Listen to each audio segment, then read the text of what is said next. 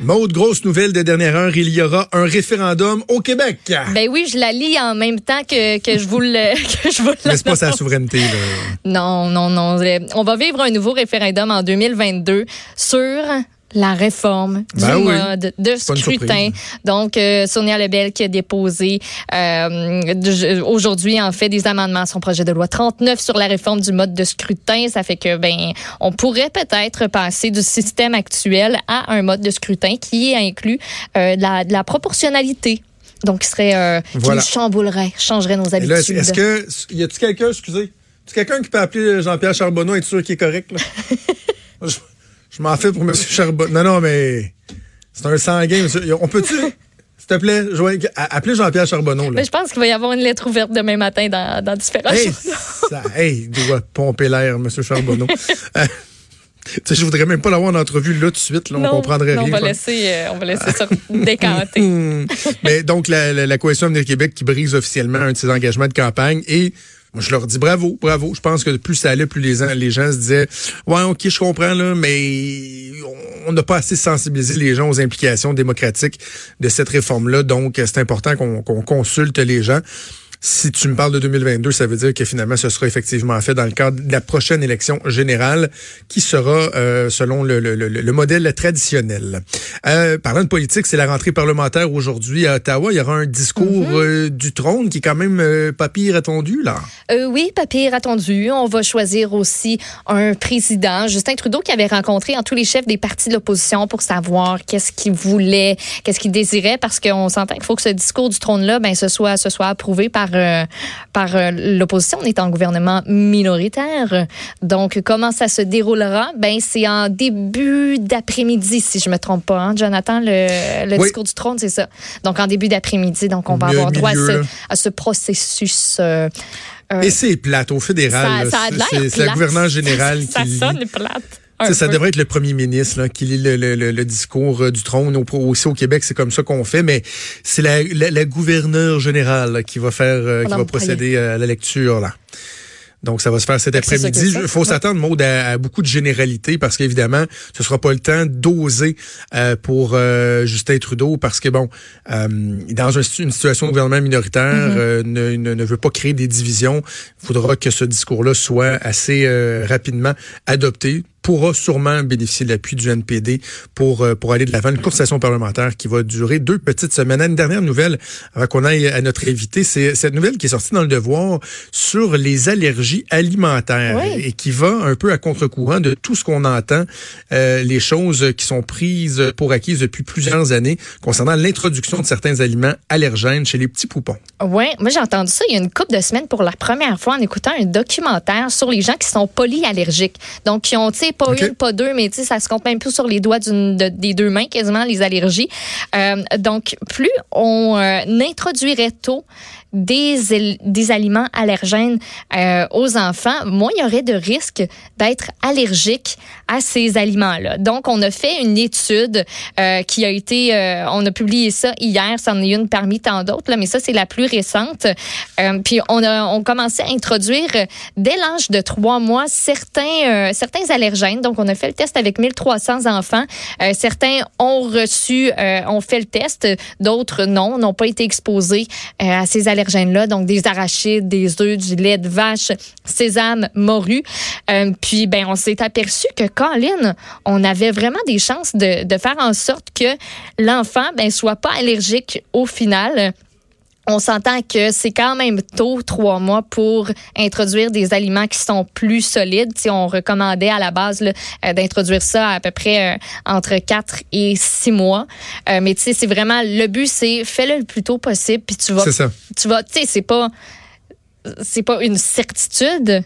Mais ça va aider, puis c'est mieux toujours d'introduire l'aliment euh, euh, par voie orale que, par exemple, euh, le poupon soit exposé par la peau, parce que ça, ça, ça crée une, euh, une réaction qui est pire que si on ingère l'aliment parce que le corps interprète ça comme quelque chose de vraiment dangereux, un parasite par exemple. On a pu constater si l'enfant ou non réagissait euh, mm-hmm. par l'eczéma quand ils sont tout jeunes. C'est entre autres une des, des, formes par lesquelles ça se, ça se manifeste. Donc, c'est euh, je trouve ça super intéressant. Puis, je vois de plus en plus de parents euh, qui, qui, qui procèdent de cette façon-là. En clair, il faut, faut peut-être juste euh, faire attention de pas toujours avoir peur d'avoir peur, tu sais. Exact. Euh, d'être toujours trop protecteur. Puis là, dans le fond, c'est loin d'être insignifiant. C'est de dire, si vous êtes trop euh, prudent dans l'introduction de certains aliments, ça veut pas dire que de le faire tôt, votre enfant ne sera pas allergique mais vous accentuez peut-être le risque qu'une allergie soit développée. Ça, donc, parce que, euh... au début des années 2000, entre autres, on recommandait de reporter l'introduction euh, des, des, aliments euh, allergéniques, par exemple, principalement les arachides, jusqu'à trois ans, les poissons jusqu'à deux ans.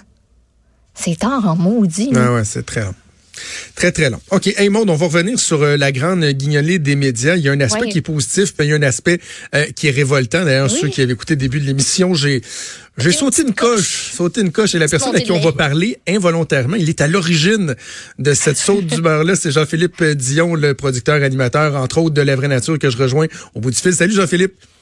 Salut, c'est vrai que je suis vraiment reconnu comme un polémiste. quelqu'un qui allume le brasier. oh, mais les controverses n'attendent pas Comme, comme moi, je me suis déjà fait dire, tu, es un personnage clivant, Jean-Philippe. oui, vraiment, vraiment. Euh, Jean-Philippe, on va parler du, côté euh, réjouissant puis tellement important de la Grande Guignolée, mais je veux quand mm-hmm. même que tu prennes un instant pour nous raconter ce qui s'est passé ce matin euh, au moment où, pendant la Grande Guignolée, tout le monde s'unit, il n'y a pas de compétition entre les médias, tout le monde est de bonne humeur, tout le monde est sensibilisé à la cause. Il y a un agent de stationnement de la ville de Montréal qui lui a décidé qu'il faisait du zèle. Oui, mais en fait, qu'il faut comprendre qu'on est donc trois groupes de porte-parole qui euh, de, de trois porte-paroles sillonnons un peu la ville de Montréal, les différents médias pour aller euh, recueillir évidemment des dons en argent, pour aller sensibiliser les gens, faire des entrevues. Donc, on se déplace en navette dans une vanne, sept passagers euh, avec chauffeur, attaché de presse, donc une équipe en fait. Puis là, mhm. on était au centre-ville, nous, euh, dans, dans, mon équipe avec Daniel Henkel, Patricia Paquin, pour aller donc ramasser des dons, faire des photos pour certains médias. Puis donc, on a stationné la voiture euh, au centre-ville où on restait quelques minutes en fait avant de repartir. Et toutes les voitures, en fait, il y a un panneau à l'intérieur, donc sur euh, comme sur le pare-brise en fait, où écrit véhicule officiel, la guignolée des médias. Donc généralement, on comprend que les gens vont comprendre que c'est un, véhicule qui va se stationner quelques instants, qui va repartir par la suite. Et nous, le temps qu'on est parti au coin de la rue avec notre boîte pour aller ramasser des sous, ben il y a un agent de la ville de Montréal qui est allé nous mettre une contravention de 78 dollars Voyons. Parce qu'on n'avait pas le droit de stationner le véhicule là, Monsanto. on était là quelques minutes.